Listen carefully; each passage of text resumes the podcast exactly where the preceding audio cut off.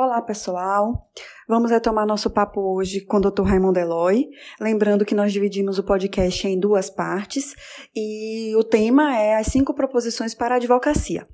O Dr. Raimundo hoje vai começar falando sobre o primeiro tópico, que é a invasão dos dados. Tema, né, invasão dos dados, né, como uma, uma proposição para essa advocacia pós-crise, né, do, do, do Covid-19. O que acontece pós-Covid-19 é que o isolamento social fez com que as pessoas saíssem mais das ruas e fossem mais para a internet. Por exemplo, vamos, pensar uma coisa. Você pode nunca ter respondido a uma pesquisa sobre nada, mas existem empresas no mundo que sabem exatamente o que você quer comprar e lançam o anúncio no cantinho da sua tela do computador. Você nunca respondeu uma pesquisa sobre os seus gostos e preferências ou quais são os seus objetivos de compra para os próximos meses e fazer uma propaganda especializada para você na tela de seu computador, porque, por exemplo, eles têm acesso às, às imagens que você clica no Instagram. Ou seja, estar na internet, você está gerando centenas de dados e,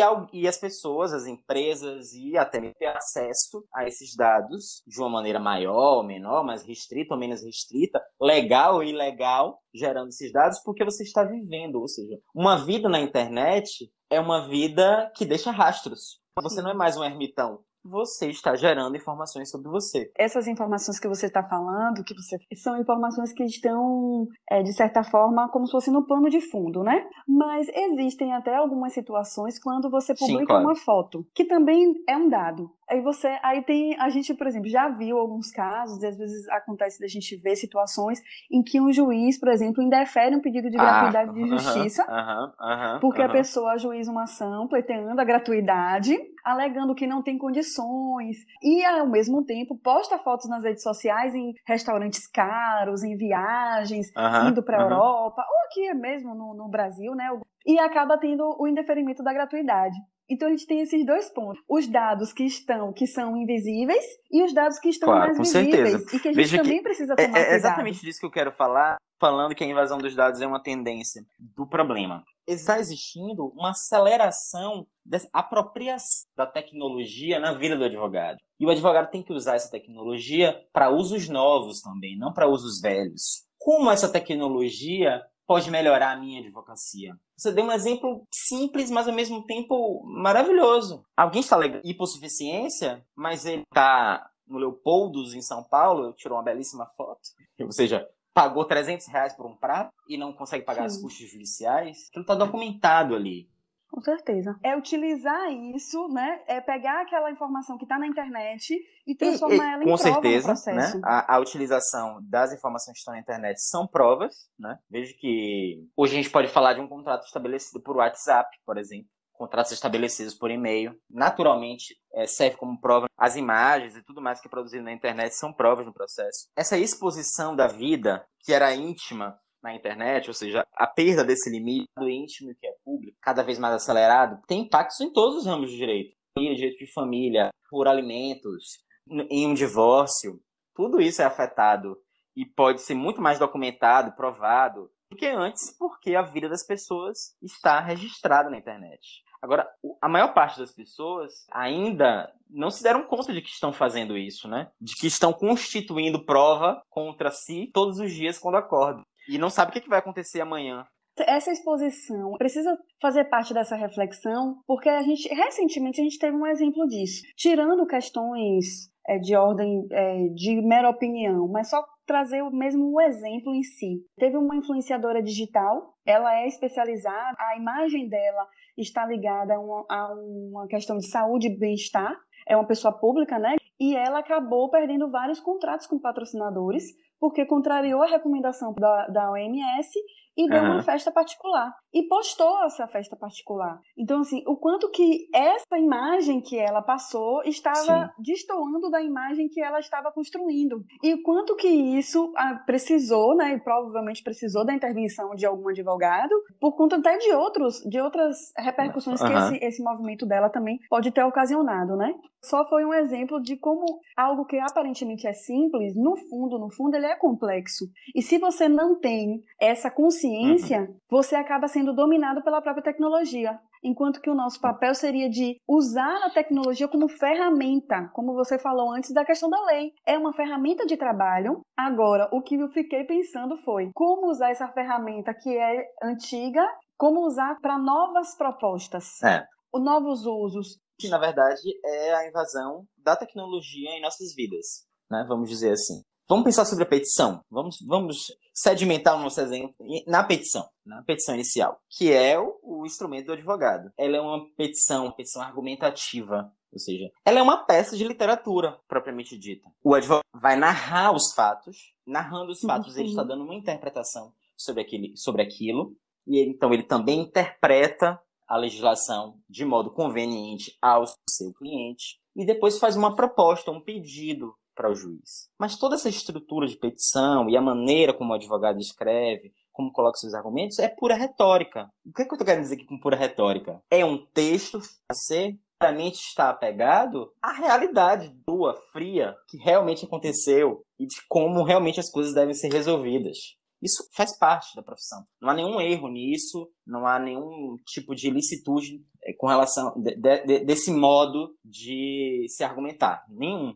Isso faz parte da nossa profissão, que é essencialmente argumentativa. Só que, quando nós estamos imersos na tecnologia, estamos acessando a um maior número de informações, estamos tendo a possibilidade de provar de maneira mais objetiva as nossas alegações, e também estamos mais escravos dos dados, no sentido de também contrariar as nossas alegações, talvez a petição do futuro é uma petição mais objetiva, é uma petição que traz gráficos, traz números, áudios, que narra, argumenta de uma maneira muito mais objetiva mediante os dados que estão aí disponíveis para todos. O, por exemplo, o juiz não está mais falando serve materialmente do fato de alguém trazer a prova para si ele pode dar um Google e sobre o processo. E o advogado de uma parte ou o advogado de outra parte nem Sim. saber que ele acessou aquela informação e formou o seu julgamento mediante uma foto que ele viu no Instagram ou mediante uma pesquisa que foi publicada sobre as operações de determinado setor em uma região, sobre dados de poluição.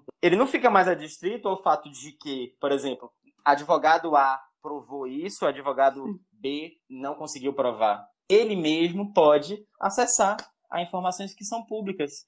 O advogado, então, precisa transitar né, por, por esses novos modos argumentativos, que são mais gráficos, são mais numéricos, entendeu? Fazem referências a dados objetivos, a pesquisas, a dados científicos. Trazer isso para o escopo da petição inicial. É um processo que lida com uma, uma outra dinâmica essa questão da gente ser mais objetivo, se ater mais às questões é, racionais ou dados, informações, né? É realmente uma tendência. Você ter algo muito rebuscado ou numa linguagem muito, muito complexa, fica mais difícil de ser lido, de ser interpretado também, porque ao mesmo tempo que a gente está atuando, a gente também está dentro de uma dinâmica de rapidez, de fluidez que a próprio, esse próprio mundo virtual, virtual trouxe. Parece que o tempo da é, gente tem diminuído. Fala aí, tem várias dimensões né, que a gente pode atacar, né?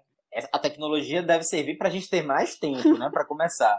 Mas a gente tem menos tempo que a gente perde muito, muito tempo com as distrações que a tecnologia oferece, é. né? Mas antes do processo, processo virtual, uma petição de 50 páginas, no geral, já era inadequado, no processo digital, no processo virtual, ela fica completamente inadequada. Porque, ao mesmo tempo que virtualizar o processo, digitalizar o processo, traz dinamicidade, traz um acesso facilitado ao processo. Veja, se o processo estivesse na mão do advogado ele, você, e você fosse despachar com o juiz naquele momento, ele ia te responder: Ô, oh, doutor, o processo está em casa, vamos esperar ele devolver, e o senhor retorna aqui e conversa comigo, porque eu só posso conversar sobre o processo com ele em mãos. Não existe mais isso, né? A, a, digitalização, a virtualização trouxe facilidades, mas ela também tem seus efeitos negativos, né? Porque ela também traz uma impessoalidade muito grande o distanciamento dos atores processuais, do juiz, até mesmo a dúvida que nós temos, e qualquer advogado, e a gente não pode ter medo de dizer isso, sobre quem é que realmente está julgando o processo. Se o princípio da identidade do juiz, ele é real. Se aquele juiz ali que, que titulariza a vara é quem realmente decide se é ele que dá o clique, ou se ele já deu a senha, inclusive, para o seu assessor da assinatura digital. E nós precisamos ter isso em mente para fazer petições que sejam deglutíveis, que sejam né, digeríveis por esse sistema fragmentado, que a pessoa que analisa, às vezes, não é a pessoa que decide. Então, a gente precisa realmente pensar num novo modo de argumentar nisso. Você falou de jurimetria, só para a gente finalizar esse tópico, é isso. É você, você permite que o advogado, enfim, que a parte, né, a gente fala mais geral, traga a, a, ao judiciário as informações que são traduzíveis em dados, em gráficos, em números, em pesquisas, mas que não eram traduzíveis antes apenas na retórica. Não adiantava você dizer, por exemplo, para o juiz, às vezes você não conseguia convencer, por exemplo, determinada atividade causava um dano ambiental de tal esfera, o adoecimento da população, etc. Não é? Aí o advogado da, da pode, às vezes, com poucos recursos tecnológicos, ter acesso às informações de pessoas que adoeceram naquela região, ver o número, se aquelas doenças estavam relacionadas de alguma forma àquelas alegações que se fizeram na petição inicial, e trazer dados sólidos. Por exemplo, essa empresa está há tantos anos nessa localidade e foi verificado um comportamento comum de incidência daquela doença, do mesmo jeito que se incide em regiões que não tenham aquela empresa. Se comprovar que não houve nenhum tipo de impacto da, daquela atividade para o adoecimento daquela população. A jurimetria traz essa possibilidade né, de você produzir dados sobre qualquer tipo de demanda com uma, uma, maior facilidade, a ponto de trazer elementos sólidos que orientem a decisão do juiz. Isso é uma realidade. E desse ponto de vista é um ganho, né? Sim, é um ganho, é um ganho. Transformar esse dado em informação. Dados é um desafio para o advogado. Em geral, o advogado é aquele que repudia, que repudia a estatística, repudia a fórmula, a, a planilha do Excel, né, Lorena? Ou seja, que não quer isso, quer argumentar, que quer falar de presunção, quer falar de princípios, né? Quer falar de interpretação, ou seja, quer exercer sua retórica, porque foi trabalhado a fazer isso, aprendeu a fazer isso. É esse mundo, é um mundo que a gente precisa, é, nós precisamos nos apropriar dessas novas habilidades. Para além da argumentação, nós temos outras habilidades, como manejar a internet, como manejar a tecnologia, como manejar os números, pela sociologia, pela filosofia, pela economia, pela biologia, pela medicina, de uma maneira mais natural, entendeu? A gente vai traduzir esses aportes que as outras ciências fazem, a eficácia das nossas demandas judiciais. É sempre um, um, ponto e um contraponto, né? Quando a gente pensa que, ao mesmo tempo, a gente precisa ter uma advocacia é, voltada para um público específico, porque a gente fala, fala-se muito hoje sobre segmentação, posicionamento de mercado, mas aí a gente vê que na realidade o conhecimento ele não está restrito. O conhecimento precisa ser geral, mas você pega todo esse conhecimento e, e aplica ele de uma forma específica. Veja como ao mesmo tempo pressões do futuro, né? São pressões da modernidade, são os novos desafios para o advogado. Ele é essencialmente um intelectual, né? Ele sabe de política, ele sabe de Sim. literatura, ele está atento ao mundo, né? O direito é uma profissão, é um, a advocacia é uma profissão de alguém atento ao mundo. A especialização é importante, a segmentação é importante, mesmo disse, esse olhar ao mundo é sedento é extremamente relevante para se dar bem nesse mundo que, que nós já estamos vivendo. Né? Aí, daí a gente pode até fazer o link com o segundo ponto, né? Que eu chamei de mundo virtualizado é um mundo documentado, né? Então a gente precisa pensar a nossa profissão nesse sentido no sentido de que cada vez mais eu tenho mais documentos, tenho mais dados que vão auxiliar o trabalho, mas também que podem prejudicar o meu trabalho, podem condenar o meu cliente, que podem prejudicar o meu cliente. As pessoas ainda, sobre fazer uma ideia nova sobre isso, já que a gente já discutiu bastante sobre essa questão da documentação da vida, né? Mas as pessoas ainda não se deram conta disso. É um alerta aqui agora, não para a advocacia, mas para as pessoas, para os clientes. As pessoas não se deram conta de que elas são produtoras de conteúdo hoje, elas próprias documentam a sua vida na internet. Isso traz um registro perene, que pode ser resgatado, mesmo se apagado, né? sobre aquilo que elas registram na internet. Isso tem implicações jurídicas das mais diversas, que podem causar situações catastróficas é, implicações penais, implicações civis, das mais diversas. A destruição de negócios, E a advocacia está atenta, com certeza, a isso, e vai ficar cada vez mais atenta a isso, no sentido de orientar as pessoas, orientar os clientes sobre essa hiperdocumentação da vida. É esse mesmo link que a gente faz com essa claro, questão com do, da advocacia prognóstica em detrimento da advocacia diagnóstica. Porque é nesse mesmo aspecto que a gente pode puxar já né, o gancho para falar justamente dessa questão aí do, dos dados e das informações que você acaba Existe, se você, é, se, como deixando exposto e que tem várias consequências, né? Para si muito maior do que tinham alguns anos atrás, é muito mais.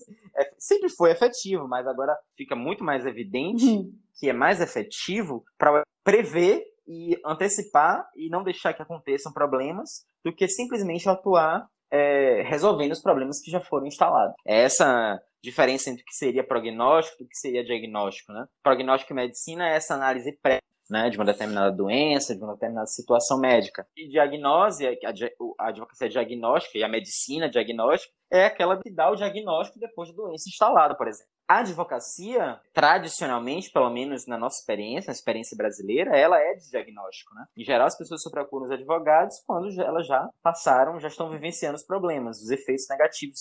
Falar de antecipação de problemas para um cliente, que você vai propor uma análise preventiva da empresa dele, ou dos contratos que ele firmou, ou, ou, das, ou da relação dele familiar. Por exemplo, um advogado de família falar de pacto pré-nupcial. Quase sempre os clientes olham para essas propostas dos advogados como uma tentativa de faturar, quando na verdade o serviço é.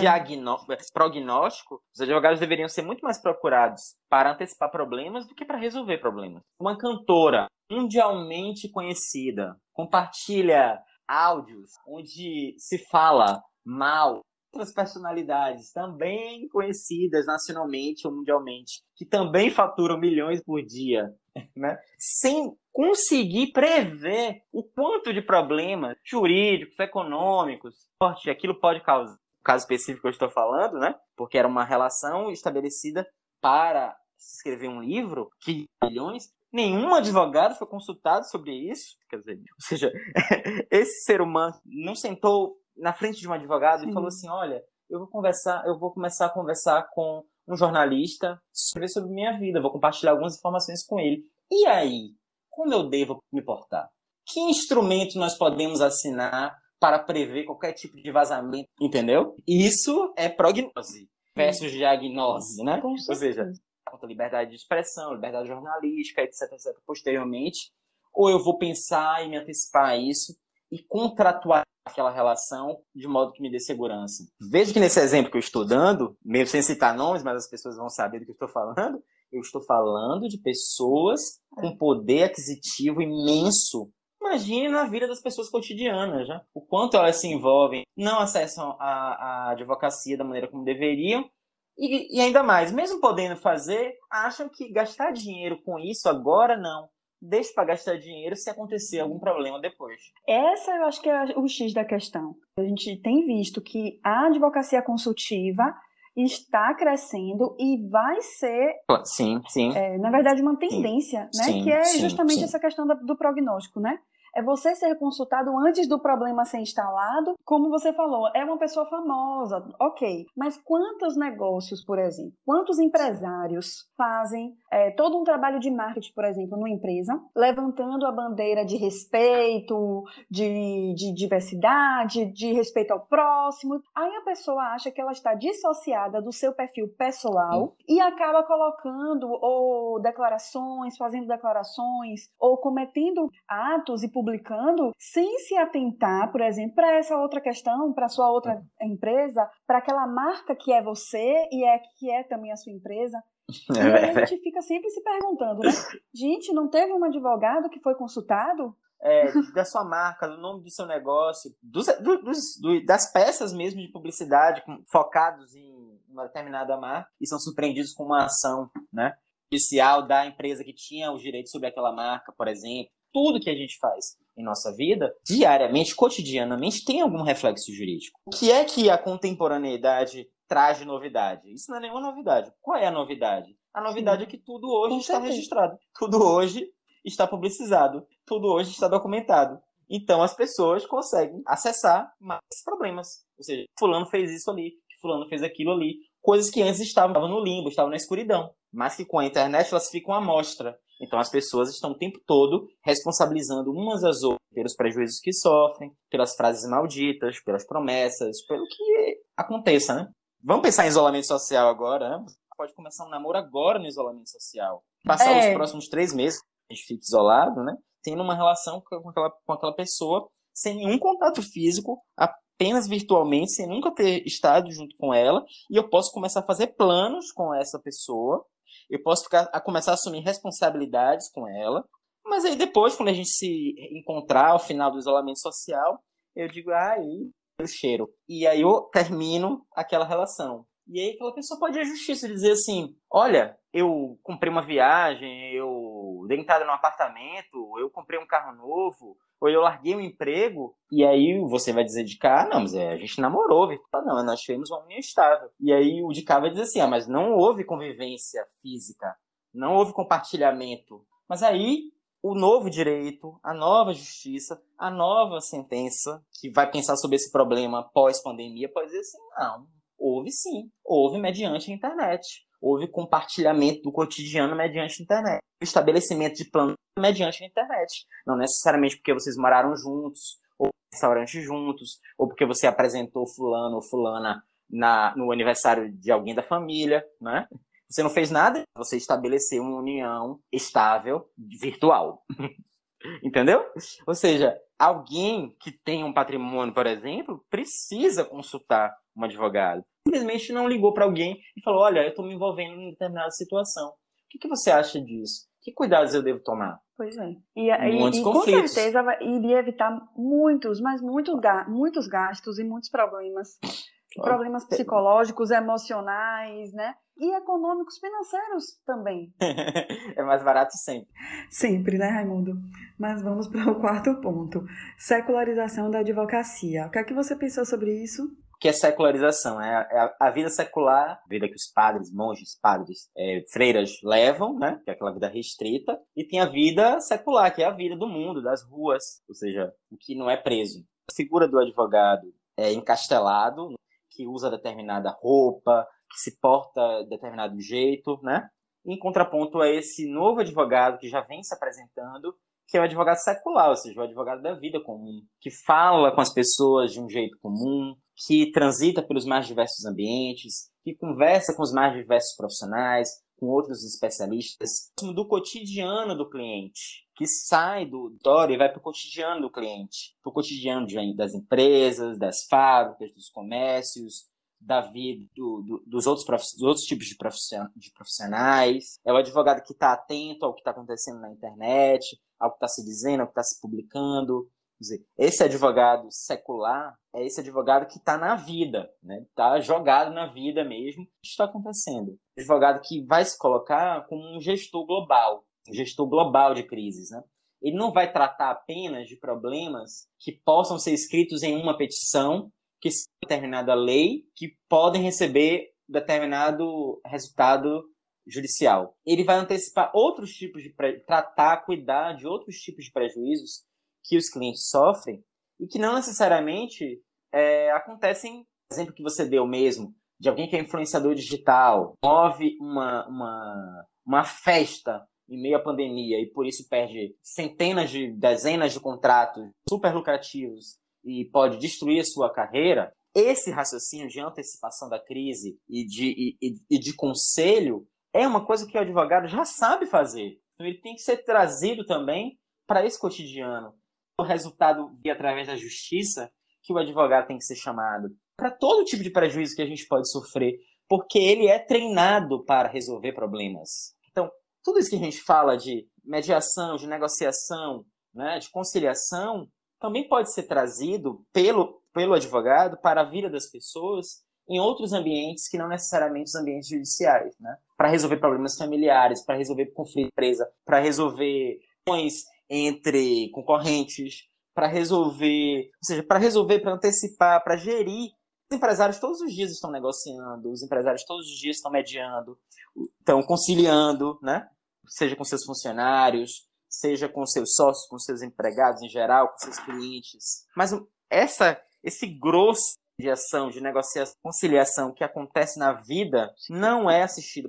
E os conflitos, os problemas maiores acontecem justamente nesses momentos em que você vai negociar sem ter feito uma consulta ao advogado ou sem o intermédio do advogado, ou assume determinado compromisso com um cliente que ficou insatisfeito sem consultar o advogado de sua empresa, se é aquela maneira é, apropriada de você se posicionar. Você faz com uma das intenções, essa secularização do advogado é isso, é você entender que ele, o advogado não deve só agir no grande problema, ele pode ir intervindo ao longo do seu dia, ao longo da sua, da, da, sua atividade profissional, da sua atividade empresarial, nem perceba os efeitos positivos daquilo, terão um efeito positivo incrível para o, o seu sucesso pessoal, profissional ou empresarial. Você falando isso, eu até pensei assim, né, na figura do advogado lado a lado, porque antigamente a gente tinha a visão do advogado como aquela um excesso de intelectualidade muito distante. Eu acho que a, a, postura também agora é de mais é de mais conexão desse dia a dia mesmo e de coisas simples como você falou e de, de, de estar lado a lado com o cliente. Ao mesmo tempo que eu também não acredito que a gente seja um, um padre, né, claro. né, não seja um sacerdócio, advocacia, mas eu acho que impede igualdade. A gente não é aquele que está lá é, num pedestal e que não, não sabe a vida do cliente, que não se importa, que não, né, que não vive aquela realidade. Não a advocacia como resolução, mera resolução de problemas. É uma advocacia como vida empresarial pessoal. Essa gestão, ela é cotidiana. O setor de publicidade da empresa, né? Ou a empresa criou os posts para o Instagram da empresa por que eu não posso mandar isso para o meu advogado? Entendeu? Para ele analisar se há algum tipo de reflexo, possível reflexo negativo da que estou escrevendo, que estou fazendo, né? Ou seja, é, contratar um, um novo profissional para minha empresa. A priori, a contratação é um marco né, de quem gere. Por que eu não posso trazer as informações sobre aquela contratação, quem é aquela pessoa, para o meu advogado, para que ele analise a conveniência daquilo sob o ponto de vista do direito, se há se eu posso me envolver, se eu posso ficar vulnerável, e que não, eles não são procurados. Então, é uma.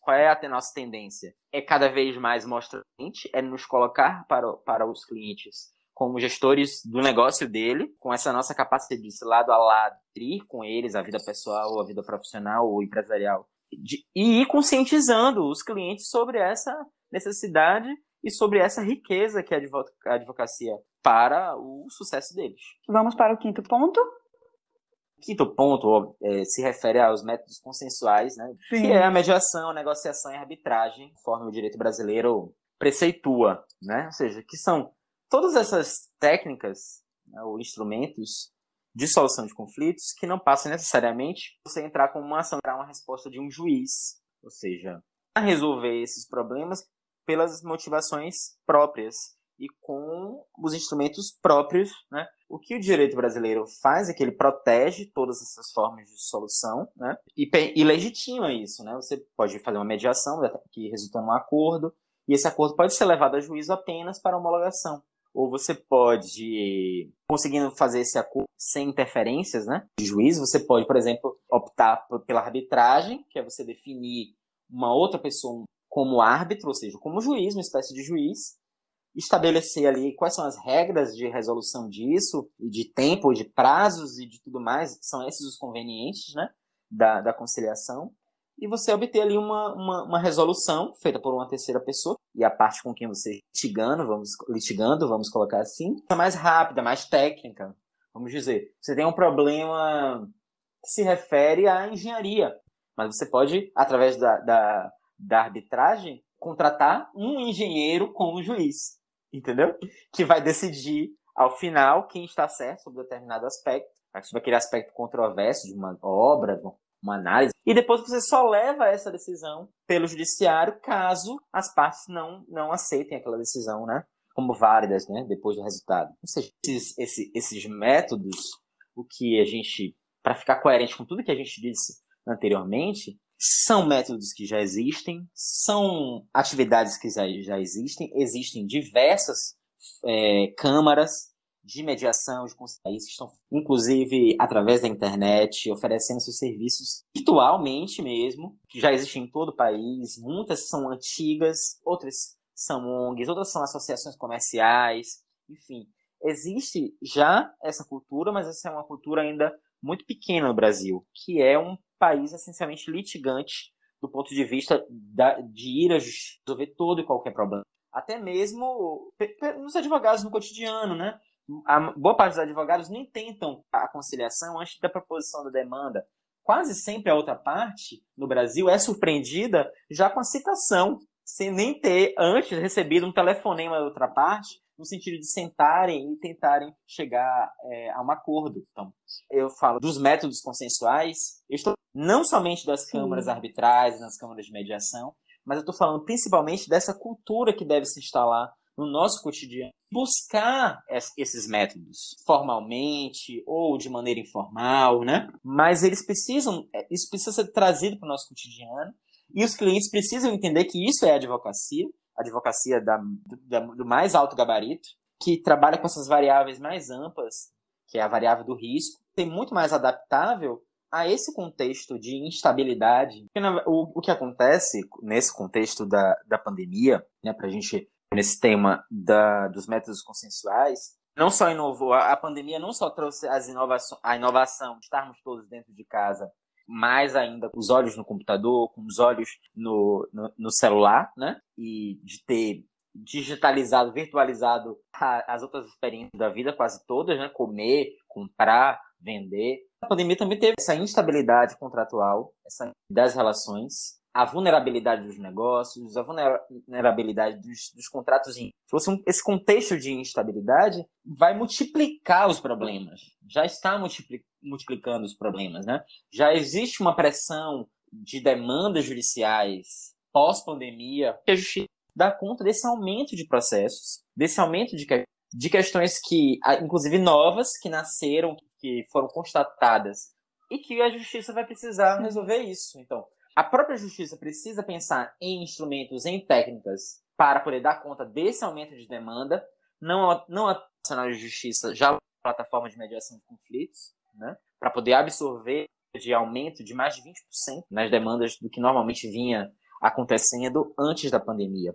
O que já é um absurdo assim em relação a números, né? Claro, Porque se antes o já judiciário tínhamos, sempre. É, sempre. Se já tínhamos um número enorme de litigância e boa parte das, das leads que o judiciário para para enfrentar poderiam ser resolvidos com uma mediação, com uma negociação, com um acordo, e isso chega à justiça, cidade, nesse pós-pandemia, isso vai acontecer muito mais, porque a gente teve uma instabilidade de, de contratos e de relações é, e de relações jurídicas que vinham acontecendo normalmente, que, que iam se resolver sem nenhum tipo de conflito judicial, né? Mas que a pandemia trouxe elementos que desequilibraram essas relações jurídicas, né? Já pensou se todo mundo, se tudo, todas essas questões forem levadas à justiça? Se todos os contratos, uhum. por exemplo, firmados com relação à hospedagem, né? Ou das agências de turismo, ou dos receptivos, ou dos parques aquáticos, dos parques de diversão, esses, esses contratos que foram firmados anteriormente, que estão ali expressos na compra de bilhetes antecipados, na reserva de hotéis, de pagamentos antecipados, e que, que precisaram ser revistos e vão, ser, vão ter que ser revistos. Se cada uma dessas relações for virarem demandas judiciais?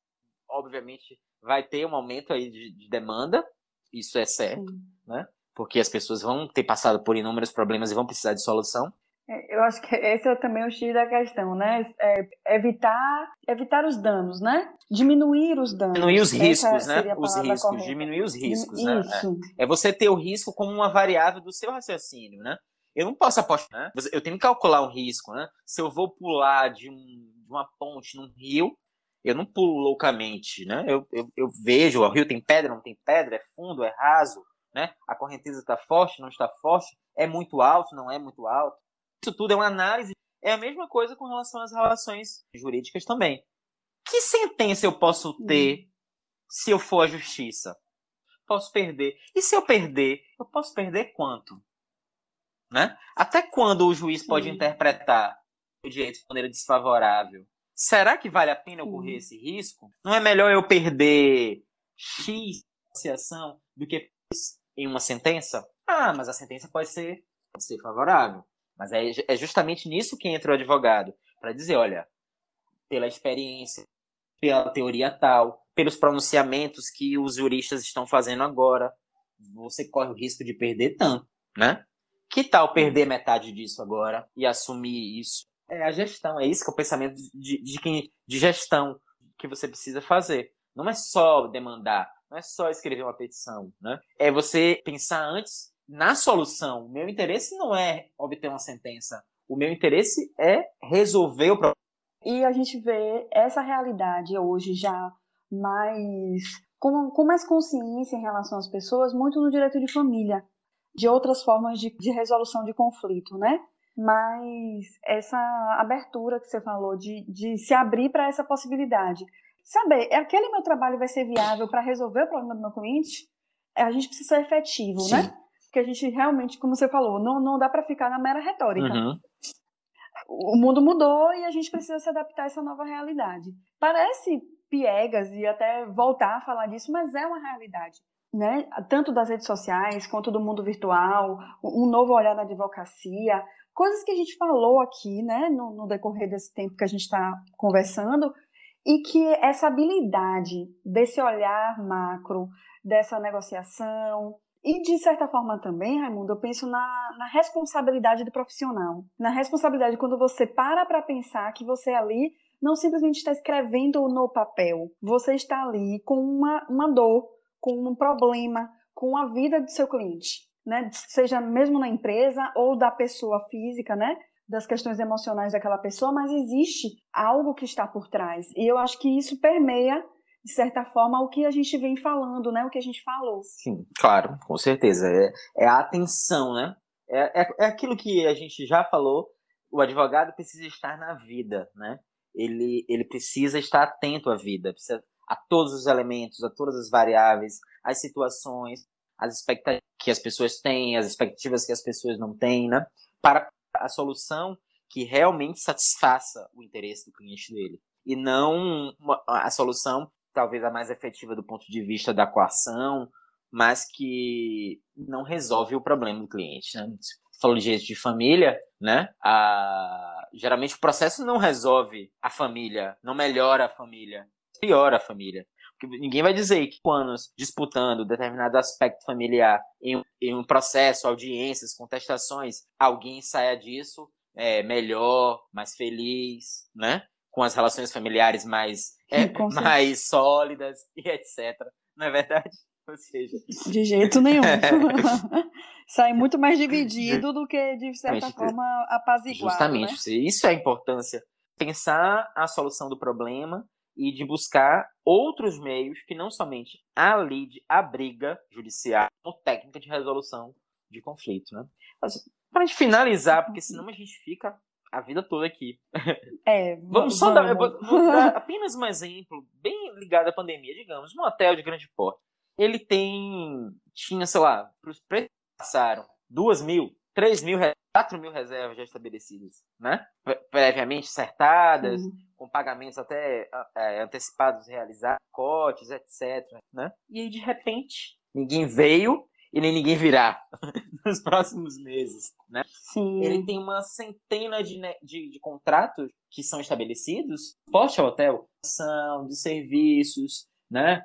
gastos de água, é, lavanderia, etc. Enfim, enormes outros contratos que, de, de suporte ao hotel. Digamos que esse hotel designe uma pessoa para receber, por exemplo, a ligação dos hóspedes e outra pessoa para conversar com os fornecedores de serviço, com os parceiros do negócio, né? E uma outra para servir como mediador, como interlocutor com os empregados alguns empregados vão ter que ser dispensados, outros vão entrar nesse regime de suspensão do contrato de trabalho, outros vão ter a carga horária reduzida, enfim, para que se passe melhor por essa crise. Eu posso designar, eu como gestor do hotel, posso designar essas três pessoas, aquelas que eu acho mais convenientes e mais preparadas para fazer aquilo. Elas vão começar a se relacionar, tanto com os fornecedores, né? E a depender de como essa pessoa pronuncie, como ela trate dessas questões, ela pode multiplicar os problemas assim é, infinitamente. Aquilo que seria uma boa ideia pode se constituir num péssimo, numa péssima é, solução e num, num, num criatório né, de monstros a serem resolvidos posteriormente. Depois eu vou consultar meu advogado. Ah, doutor, meu hotel ou eu vou ao seu escritório, vamos fazer um, um, um chat pela internet porque os clientes entraram essas, essas, essas contra mim, ou os meus fornecedores entraram com essas, essas ações. Né? Ou eu tenho tantas reclamações trabalhistas. Se eu tivesse contratado um advogado para sentar com o meu interlocutor com o cliente, sentar com aquela pessoa, o meu recepcionista, com a, o meu gerente das questões com os trabalhadores, sentar tratar das questões é, de fornecedores e criar uma jurídica para eles dizer o que eles podem fazer, o que eles não podem fazer, como eles devem agir, como eles não devem agir, né? Qual é a política de, de proposta, qual não é a política de proposta, o que ele pode falar para um cliente, o que ele não pode falar, o que ele pode negar, o que ele não pode negar, como funciona a legislação, a ação do consumidor é essa, são esses os direitos, esses direitos são indiscutíveis. Então, por favor, não faça nenhum tipo de proposta, tira esses direitos. Não negue, por favor, isso, isso e isso para o cliente, porque é um direito dele, indiscutível. Então, tente fazer um. Vamos elaborar aqui um outro tipo de negociação que não fira a esses direitos. Ó, oh, você vai. Você precisa suspender o contrato. Olha, são esses os passos. Você tem que fazer isso. Não diga isso, não fale aquilo, não escreva isso, não mande o um e-mail dessa forma. Entendeu? Ou seja, esse isso é, é, pensar a solução de conflitos de uma maneira muito mais ampla. Porque naquele momento, muito mais importante do que quem é o dono do hotel, ou, por exemplo, no caso do hotel que a gente está falando, ou quem é o advogado, quantos títulos ele tem, né? Mas se o recepcionista conversa mal com o cliente que liga, o negócio todo vai ruir. E depois não há brilhantismo, né? Advocacia que consiga desfazer determinados erros que são cometidos cotidianamente em qualquer negócio, pela falta de preparação. Isso é a nossa realidade diária. Ah, Essa é a nossa acho realidade. Que já começamos muito, né? Horas nesse podcast. Conver... Precisamos. Já tá até acontecendo aqui. Ô, Raimundo, então, muito obrigada pela conversa, que realmente foi produtiva, né, proveitosa. A gente discutiu de muitos temas, muitos exemplos, né? Provavelmente nem vai, nem vamos conseguir colocar todas as nossas discussões aqui no podcast só. vamos ter que avançar aí para outras outros momentos para a gente poder é, verticalizar também algumas outras discussões e a gente poder falar de coisas mais pontuais. Foi a primeira, o nosso primeiro podcast que falamos para discutir questões do direito, mas também voltado para a advocacia, para outros advogados que também podem aproveitar as nossas discussões.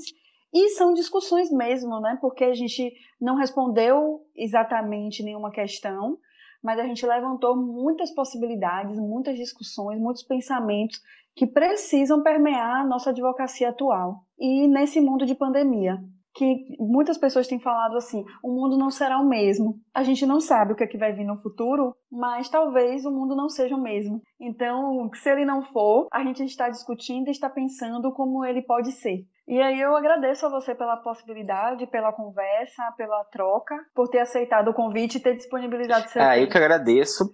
Eu, eu, eu, que agradeço enormemente o convite, como já fiz no início. É, acho a iniciativa muito interessante de da gente discutir nos temas mais variados. A gente discutiu hoje, mesmo não tendo nenhum tipo de resposta conclusiva, fechada, e nenhum nenhum detalhamento prático, nenhuma informação objetiva, ou seja, né, como fazer isso, como fazer aquilo, mas é o tipo de conversa que eu gosto de ter, porque é uma conversa de dúvidas, né? É uma conversa de, de questionamentos, é uma conversa dialética mesmo, onde a gente vai elaborando o, no, o nosso raciocínio à medida que somos provocados, e eu acho que foi muito bem provocado, pelo que agradeço.